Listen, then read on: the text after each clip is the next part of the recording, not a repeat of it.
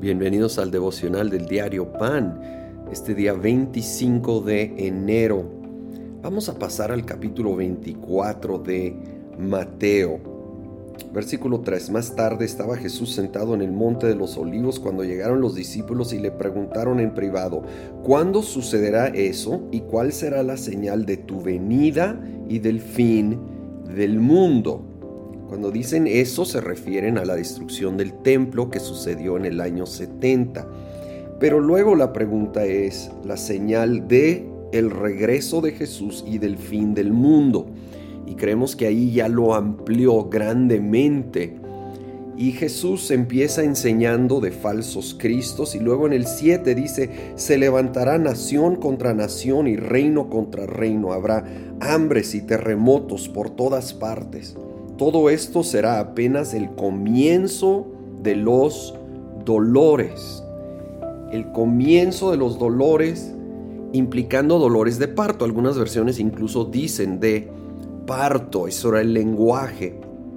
Y similar a una mujer que va a dar a luz, eh, sabemos que los dolores se van intensificando tanto en magnitud como en frecuencia. Y así va a ser en los últimos tiempos antes del retorno de Jesús.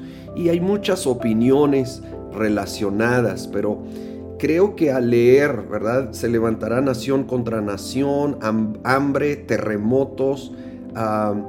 E, en el pasaje paralelo en Lucas también menciona pestes, que se puede traducir epidemias, pandemia.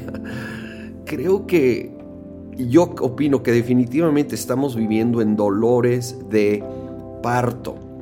Lo que sí es que no podemos saber cuánto va a durar eso. Puede durar días, años, décadas. No debemos caer en el gran error de ponerle fecha al retorno de Jesús, porque eso claramente nadie sabe el día ni la hora. Versículo 12. Habrá tanta maldad que el amor de muchos se enfriará, pero el que se mantenga firme hasta el fin será salvo. Y este Evangelio del reino se predicará en todo el mundo como testimonio a todas las naciones y entonces vendrá el fin. Vemos que en medio de lo malo también hay lo bueno. El Evangelio se va a extender a todo el mundo y creo que francamente, Jesús no está hablando de simplemente, pues de alguna manera apenitas llegó, sino se va a predicar con poder. Se va a predicar en una manera que hay cosecha de almas por todo el mundo, incluyendo esas áreas del mundo que ahorita están realmente sin alcanzar. Y esto me anima tanto Ahora viene con la advertencia de que muchos se van a enfriar en medio de tanta maldad.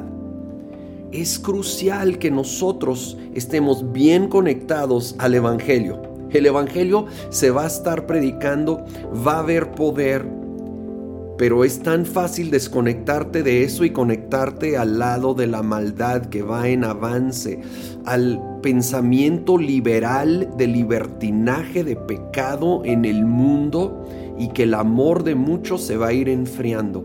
Que seamos un pueblo conectados a Dios, a su palabra, al Evangelio, para que seamos firmes y aún seamos instrumentos de Dios para compartir ese evangelio, esas buenas noticias de Jesucristo con un mundo que lo necesita tanto y saber, como dice más adelante en el versículo 35, cielo y tierra pasarán, pero su palabra no pasará. Vemos tantas cosas cambiando a nuestro alrededor y la verdad va a haber cambios aún más dramáticos y fuertes, pero en medio de todo ello, cuando parece que todo está pasando, la palabra de Dios no pasará, no cambiará, no dejará de ser real para nosotros. Señor, nos aferramos a tu palabra más que nunca. Señor, todo lo demás puede cambiar, puede pasar, pero tu palabra no. Y tu evangelio, no, tu evangelio va a seguir extendiendo, expandiendo, siendo compartido y nos conectamos a esa buena noticia. Úsanos para compartirla. Úsanos, Señor, para ser tu pueblo fuerte, firme en este y todos los tiempos, en el nombre de Cristo Jesús. Amén.